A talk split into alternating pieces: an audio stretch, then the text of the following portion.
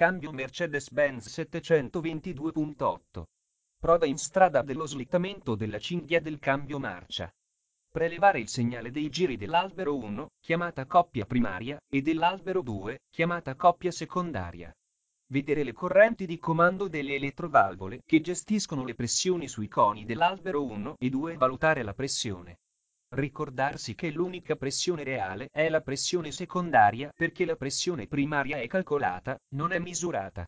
Eseguire una progressione in strada, mettendo i valori reali in registrazione grafica e verificare che non ci siano né cali di pressione né slittamenti nel rapporto marcia. Attenzione che, per andare dalla prima alla sesta, è necessario che ci sia una sufficiente pressione, mentre per decelerare è la molla sull'albero 2 che spinge i coni e riporta progressivamente a decelerare.